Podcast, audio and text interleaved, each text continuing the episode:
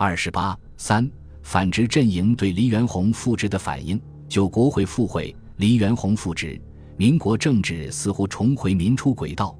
那些从来以枪杆子为后盾、视法治为儿戏、对政治颐指气使的直系军阀们，却发出一片对法统重光的欢呼声，真是滑天下之大稽。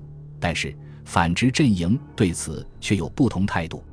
徐世昌下台后，皖系浙江督军卢永祥于六月三日率先发出通电，反对黎元洪复职。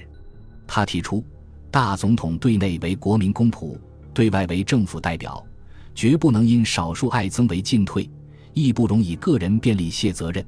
盖既主张法统，则宜持有统系之法律见解，断不容随感情为选择。二三五人议论，故不足变更法律。二三议员之通电。更不足代表国会。他认为，黎元洪当年下台时所余之一年三个月的总统任期，已由冯国璋代理期满，离在法律上成为公民，早已无人可复，则黄皮复位之说视现于非法。进而声称，当势力之所及，以尽国民自卫之天职，绝不忍做事四万万人民共有之国家，做少数人之孤注也。接着。同属皖系的淞沪护军使何风林于七日发表通电，主张以第一届国会从速制宪，以此宪法告成，再行依照宪法规定召集国会选举总统。如此，则徐世昌法律上之地位故仍然存在。在未经依据宪法该选总统以前，应仍由县政府维持现状，以免分更。以徐世昌和皖系的关系，他们有此论并不意外。但此时皖系的实力远不能与直系相比，卢永祥等也不过表示其态度，而无力采取实际行动。及至黎元洪复职成为事实，卢永祥又在六月十三日致电表示祝贺，许以应付。但他只承认李为事实上之总统，而非法律上之总统，声称李为先行入都，暂行大总统职权，元首地位待诸国会解决。至于奉系的态度，因其军事失败，自知暂时无力干涉北京政治，而求保有其东三省地盘，故对此敷衍了事，态度模糊。六月三日，东三省议会发出通电，表示将本自觉之精神谋统一之实现。黎元洪复职后，东三省商工联合会于二十日发表通电，表示赞成统一，但同时又声称东三省福莽未尽。而延边防务地方堪虞，非有重兵不足以自保卫。东三省原有军队，一时断难聚财，绝非废都裁兵四字，空言慢能解决。此后，奉系在东北埋头练兵，整军精武，以图再起。对北京政治态度中立，轻易不表明态度。西南各省对黎元洪复职都表示静默，以待时变。广东陈炯明方在避免政治之表示。故对于时局大有不加闻问之态，对黎元洪复职表示坚决反对者，只有孙中山领导的广东政府与非常国会，因为广东政府与非常国会直接与北京政府对立。如承认黎元洪复职，就国会复会为恢复法统，则实需撤销己方政府与国会，犹如自废武功。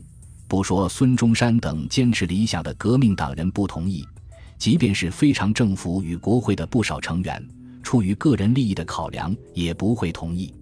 因此，当就国会复会，黎元洪复职酝酿之初，国民党内即有人认为，北方现在拟恢复之旧国会，多为广州非常国会已经除名之议员所主动，且内幕中不免有违军阀利用之嫌疑，故当以现在广州之非常国会为合法国会，而不宜别有所恢复。且黎元洪为六年六月十二日下令解散国会之应负责者，而其任期已由冯国璋完全怠慢，在法律事实两方面皆无复职之可能。就国会宣布于六月一日复会后，广州非常国会于三日召集全体会议，对所谓恢复法统的主张表示反对，并通电中外否认许开民六国会的合法性。声明：中华民国合法大总统及合法国会均在广州，法统当由广州国会继承。为了剥夺黎元洪复职的法理依据与道德正当性，六月六日，非常国会通电宣布黎元洪的三大罪状：一、回法。六年六月十二日，竟下令解散国会，遂起南北连年战争。二、叛国。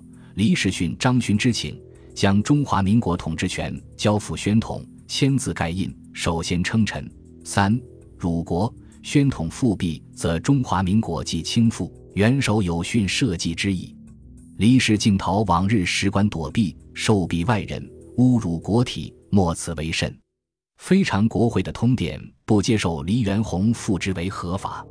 六月六日，广州政府总统孙中山发表就徐世昌退职对外宣言和工兵计划宣言，表示其对黎元洪复职与旧国会重开的态度。孙中山在宣言中并未明确提及黎元洪复职与旧国会重开之事，但声明素自民国六年，五人称兵，国会被非法解散，构成大乱。本大总统受国民付托之重，统帅陆海军将士以护法勘乱，智力所在，务扫除不法之武力，彼国会得以自由行使职权。如此，则为广东政府和非常国会勾勒出明确的合法性传承路线图，以打消外界对广东政府和国会的质疑。故孙中山对外郑重声明，其为中国事实上、法律上唯一政府行政首领，正从事于改造中国旧生活之事业，而使之适合于政治及经济的环境，并要求列强不干涉中国内政，不承认北京之为新总统。实际还是否定了黎元洪复职和旧国会重开的合法性。关于如何改造中国旧生活，孙中山在宣言中重申其护法主张，提出预约法之效力不坠，在使国会得自由行使其职权，在扫除一切不法之武力。否则，国会之行使职权不但徒托空言，亦且供人利用，苟求以乱，是以长乱。故欲使今日以后。国会有自由行使其职权，不再受非法之蹂躏。第一，当承办或国罪魁；第二，当保障国会安全。孙中山明确申明，素自黎元洪于一心九百十七年非法解散国会，全国政治即成分裂之象。待徐世昌于一心九百十八年非法就任总统，分离乃意已加深。更因徐继续在位之结果，政府遂而解体。国家之威信因亦堕落至往日未有之程度。既然黎元洪和徐世昌的作为都被定义为非法，他们当然可以被合理的逻辑推理为祸国罪魁。徐世昌的退位故为正当，而黎元洪的复位亦不具有合法性。对于如何解决民国政治的诸般问题，孙中山倡议以兵工计划对应黎元洪的裁兵计划，祸首继承，则乱法之武力无自发生。故军队之安置以为要土。为此，孙中山提议：军兴以来，兵额较前增至备喜，此等兵士来自民间，为不法武力所驱使，非其本意。一旦裁汰，使之骤失所业，亦所未安。已以次息改为工兵，统帅编制，一切如旧，收其武器，予以工具，每日做工约六小时至八小时，先修治道路，次及其他工事。工兵月饷较现时倍加，江边月饷百元以上者加五，其百元以下者加倍。此外，则其工作所生产之纯利，以一半归于国家，以一半归于工兵，论人数均分，无自差等。如此，则一转移间，一战士为公事，兵不失业，无铤而走险之虑，公事日繁，有生产发达之象。然后善用外资，投之实业。以起今年之疲弊，谋社会之繁荣，转危为安，悉系于此。现有兵数，即以次息改为工兵，征集爱国之士，编制国军，并为义务，两年一役。其兵额以二十万人至三十万人为之。此法既行，即有不成之徒，亦无武力以为之信，毁法之祸不可再作。国家机关依照法令行使职权。无能防阻之者，然后政治乃可入新轨道，而国家乃有长治久安之望也。孙中山的计划看上去似乎颇为周详，但在当时五人当政、军阀视军队为其命根子的情况下，所谓兵工计划，亦不过是孙中山的美好理想而已。而在孙中山不具有黎元洪的大总统身份时，他的兵工计划在军阀中得到的反响，甚至还远不及黎元洪的裁兵计划。不过，孙中山之所以为孙中山，在于他始终如一的理想主义精神与不懈的奋斗和追求。所以，他在宣言中仍然坦诚自信地表示：“今者执军诸将领，既能知回法之未非而忏悔之。”由当知护法之为师而服从之。数年以来，国内战争乃护法与回法战争，绝非南北战争。苟北方五人赞同护法，即此共同携手以济时间。故执军诸将尉表示诚意，服从护法起见，应首先将所部半数由政府改为工兵，留待停战条件；其余半数。留待与全国军队同时以次改编，执军诸将如能履行此项条件，本大总统当力斥全国罢兵，恢复和平，共谋建设。若进退失据，为之假集民意以图实耳目，则岂为无悔祸之成，且异常周章为患之习。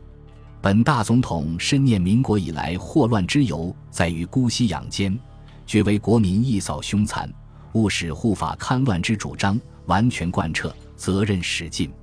孙中山对于黎元洪复职和旧国会复会的反对意见，在直系军人中并未引起应有的反响，他们仍然是我行我素，操办着所谓法统重光之举。倒是吴佩孚在六月十一日致电孙中山称：“戡乱而来，得人而止。今当国事已明，山河在奠，东海于二日退隐金箍。”黄皮依法复位，同心一德，共图建设，以取消非常总统，揽配北来，勋目以待可也。可以想见，孙中山对此亦不会有正面的回应。南北对峙依旧。就在孙中山刚刚表示了自己对北京政局变动的态度之后，六月中下旬，忽发生陈炯明炮击广州总统府，驱逐孙中山的事件。孙中山被迫离开广州。广东的政治环境发生变化，非常国会议员在广州感受陈炯明的威胁，不安于位，大部分人出走上海。到沪后，由于形势的变化，他们的政治态度也发生分化。一部分人认为，就国会恢复是护法的成果，应该参加，但出席者应为参加过护法运动的议员，并应在上海集会。这反映了接近孙中山的部分议员的意见。另一部分人则认为。就国会既已恢复，自应赴京参会。至于参加者的资格问题，只能在赴京参会后讨论。这反映了希望保持议员身份以维护其个人利益的部分议员的意见。此后，两种意见未能达成一致，留沪议员与赴京议员各行其事，非常国会无形解体，对黎元洪复职的反对声浪自然销声匿迹。本集播放完毕。感谢您的收听，喜欢请订阅加关注，主页有更多精彩内容。